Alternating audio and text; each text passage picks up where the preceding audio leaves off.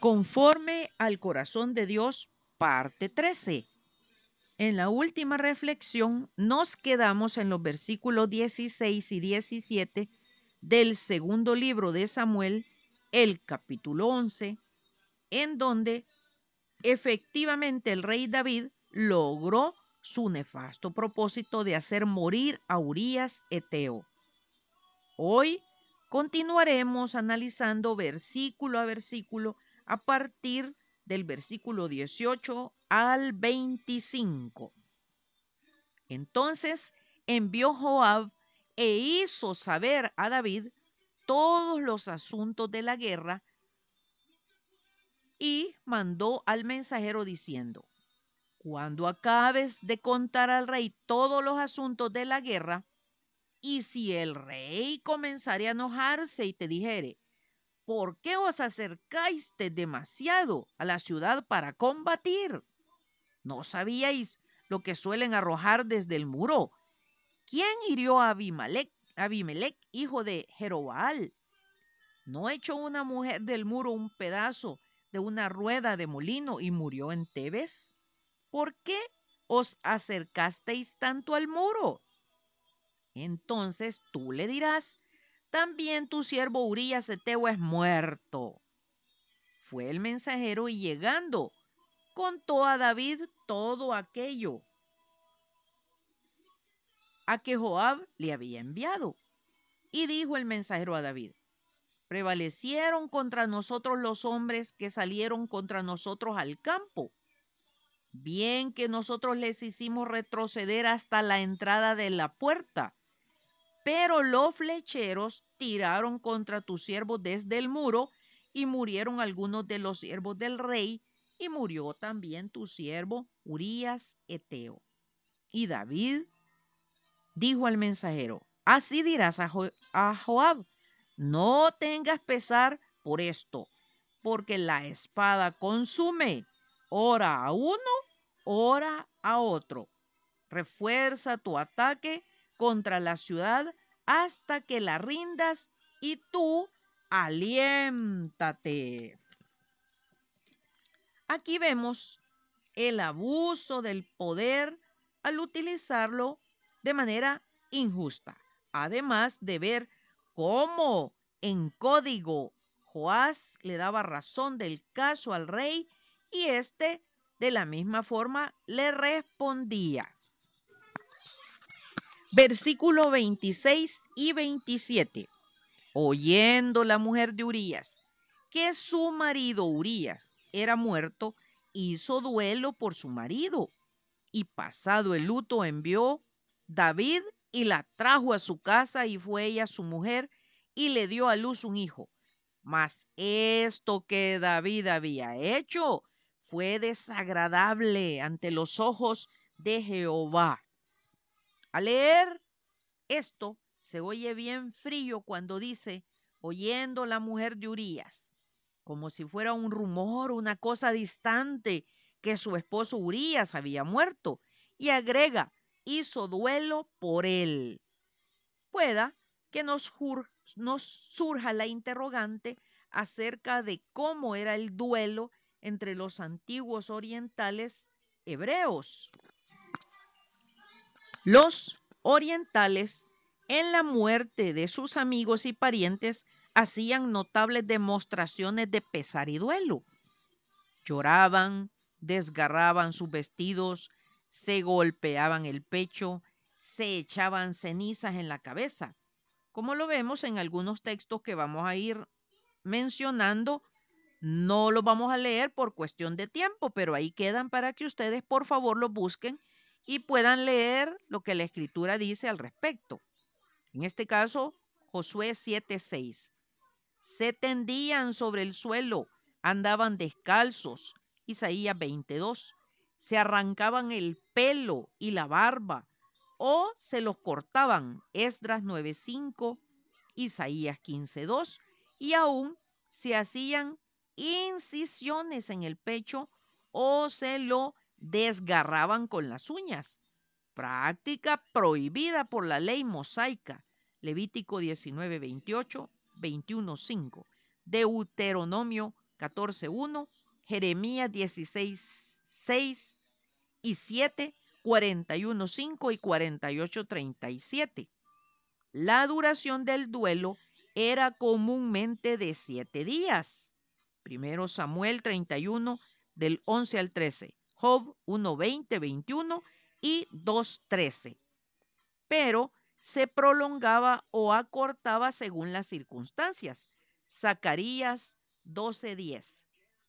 El duelo por Moisés y Aarón se prolongó hasta 30 días. Números 20:29, Deuteronomio 34:8 y el de Jacob hasta 70 días. Génesis 50 del 3 al 10.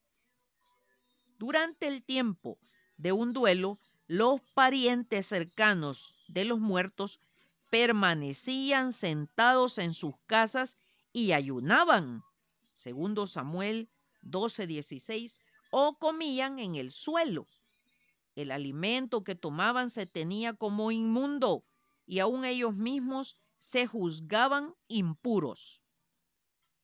Tenían cubierta la cara y en todo ese tiempo no podían entregarse a ninguna ocupación, ni leer el libro de la ley, ni ofrecer sus acostumbradas oraciones. No se vestían ni hacían sus camas, ni se descubrían la cabeza, ni se afeitaban, ni se cortaban las uñas, ni iban al baño, ni saludaban a nadie. Ninguno les hablaba a no ser que ellos hablasen primero. Job 2 del 11 al 13. Sus amigos iban comúnmente a visitarlos y animarlos. Juan 11, 19 al 39, llevándoles alimento.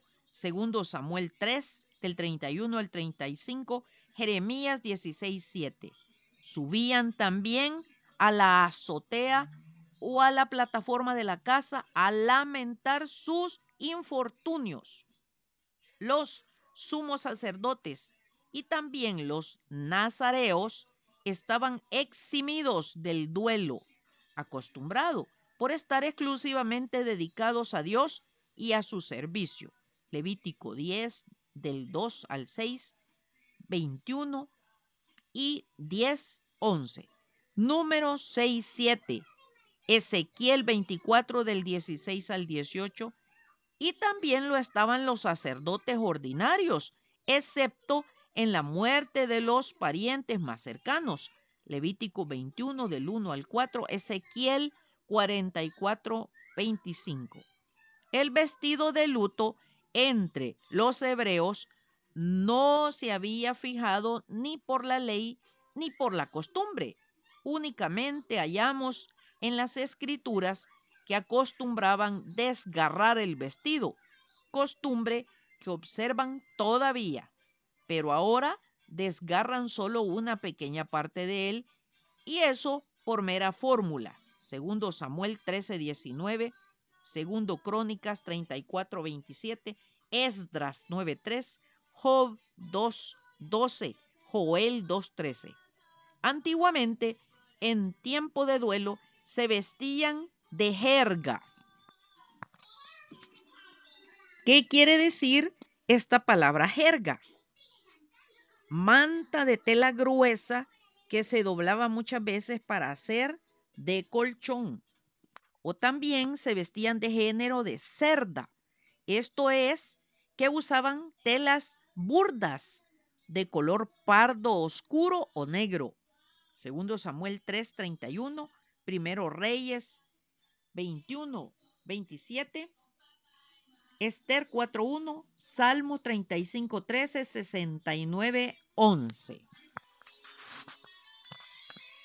En el versículo 27 dice, y pasado el luto, que no sabemos, después de esta descripción que hicimos, cuánto tiempo guardó de luto Betsabé. Dice que envió David y la trajo a su casa y la hizo su mujer y ella le dio a luz un hijo.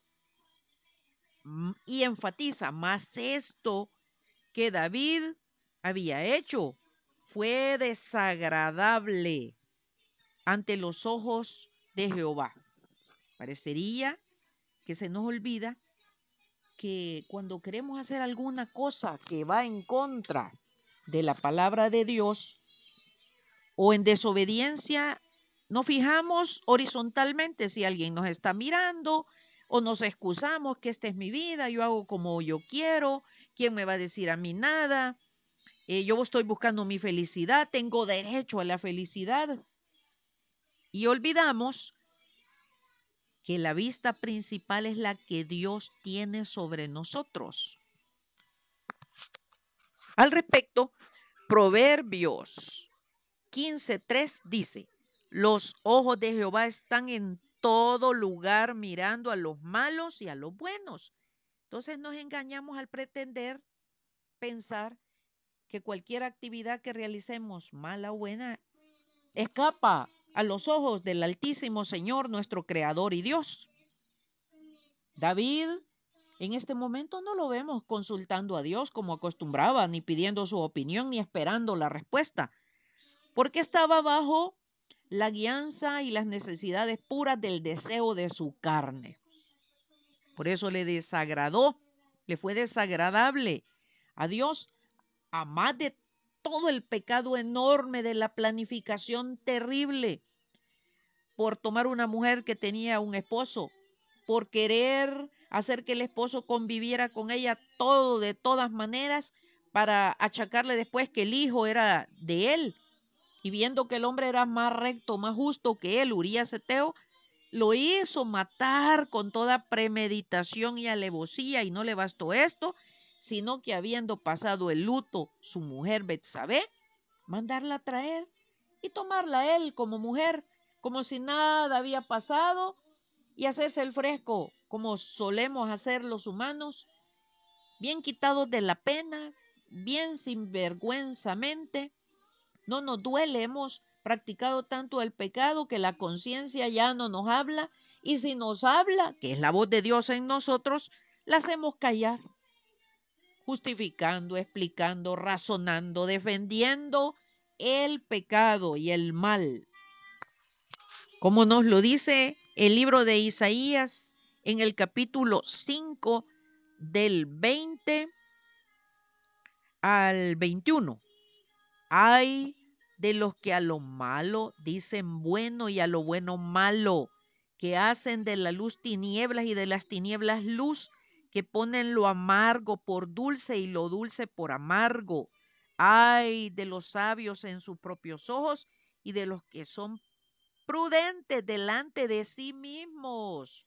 Pongamos atención, hermanos, que la Biblia y todos estos ejemplos que no son agradables están para que nosotros nos veamos en esos espejos y no repitamos el mismo pecado, el mismo proceder, la misma desobediencia, la misma rebeldía, la misma maldad que estos hombres hicieron y que desde luego cosecharon porque la Biblia lo dice que lo que sembramos cosechamos. Ojo, bendiciones.